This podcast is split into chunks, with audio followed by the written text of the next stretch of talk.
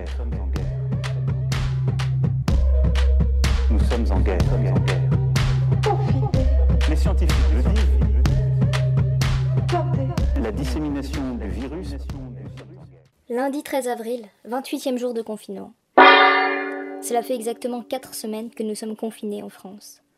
Et ce soir, notre président va à nouveau s'adresser à nous, probablement pour nous annoncer un prolongement de ce confinement.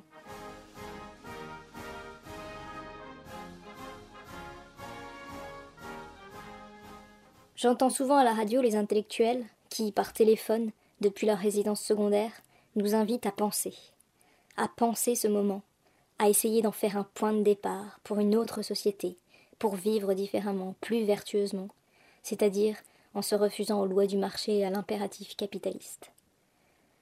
Quand je les entends, je me dis que ce sont de doux rêveurs, perchés dans leur cabane forestière. S'ils étaient restés en ville, ils auraient entendu le soir à vingt heures les insultes envers ceux qui n'applaudissent pas ou envers ceux qui n'applaudissent pas que les soignants. Ils auraient vu les œufs pourris balancés sur les promeneurs. Ils auraient su les appels à la police dénonciateurs. Vous êtes en relation avec le 17 Police Secours. Votre numéro de téléphone est identifié et votre communication sera enregistrée. Tout abus sera sanctionné. Ils auraient compris que beaucoup de nos compatriotes s'accommodent très bien de cette restriction de liberté, en redemandent même, et sont prêts à collaborer avec un pouvoir autoritaire pour faire triompher l'ordre. Ce retour d'un État fort, par l'entremise d'une menace biologique, c'est à mon sens ce de quoi il faut le plus s'inquiéter dans un premier temps.